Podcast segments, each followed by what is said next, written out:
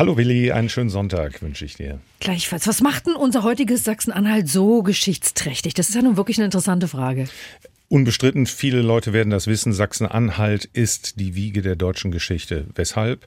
Die ersten deutschen Könige, Heinrich und Mathilde, liegen in Quedlinburg begraben. Ja. Der erste deutsche Kaiser, Otto der Große, ist in Wallhausen in der Nähe der Helme bei Sangerhausen geboren ist im Magdeburger Dom begraben, der erste deutsche Kaiser. Das heißt, hier ist die Wiege, das Wohnzimmer der Ottonen gewesen und mhm. damit das Wohnzimmer der ersten deutschen Kaiser für ganz Deutschland, für ganz Europa. Das heißt, es gibt wahnsinnig viele Geschichten zu erzählen. Das machen wir ja auch schon seit Jahren. Man kann wirklich sagen, das ist eine Schatzkammer der Geschichte Sachsen-Anhalts, auch unsere Geschichten hier.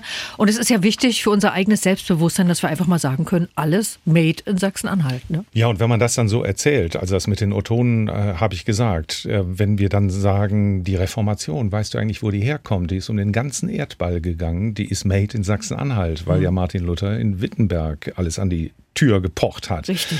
Das äh, Bauhaus, nur um das mal zu nehmen, mhm. wenn man in Manhattan in New York die Skyline sieht oder in Hongkong oder in anderen Städten und sagt, wow, diese Wolkenkratzer, das ist ja auch made in Sachsen-Anhalt, weil das Bauhaus genauso gebaut hat und genauso gedacht hat. Dieses kubische, dieses Glas. Diese dieses, Fertigteile auch. Genau, also das heißt, alle sagen dann, was? Und das ist, das kommt aus Sachsen-Anhalt. Ja, das kommt aus Sachsen-Anhalt und noch sehr, sehr viel mehr. Und deshalb haben wir die Geschichten ja auch so vielfältig erzählt und die sind noch lange nicht auserzählt. Nun wird es ja bei uns weitergehen mit den Geschichten aus Sachsen-Anhalt und äh, die Hörer können dazu beitragen. Ne? Das ist so. Es gibt ja auch die Geschichten, bei denen man sagt, unglaublich. Also, wenn ich beispielsweise einem Berliner erzähle, weißt du eigentlich, wo der Berliner Bär herkommt? Der kommt aus Ballenstedt. Wo ist Ballenstedt? In Sachsen-Anhalt. Wieso aus Ballenstedt? Ja, weil Albrecht der Bär, ein Askanier, damals die Sümpfe von Berlin trockengelegt hat und da eine kleine Stadt gegründet hat. Da seid ihr jetzt und deshalb der Berliner Bär.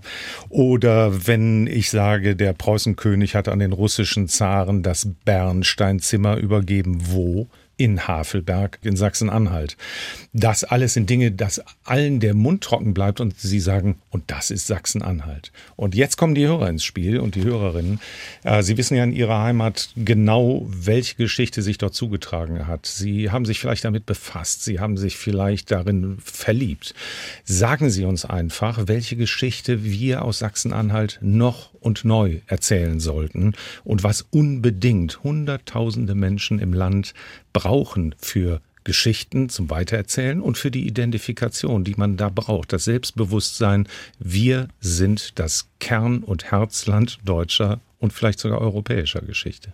Das Schöne ist, Sie können sich melden bei uns über unsere MDR Sachsen-Anhalt-App, wenn Ihnen irgendwas Tolles einfällt. Das können ja auch Familiendynastien sein, hatten wir schon. Oder äh, Dinge, Geschichten aus Ihrem Ort, was auch immer. Ähm, das geht übrigens auch über unseren Programmservice, wenn Sie anrufen, die 0800 946 946 und die 0. Und wir freuen uns auf jeden Fall auf alle neuen Geschichten aus Sachsen-Anhalt 2024 zusammen mit Ihnen.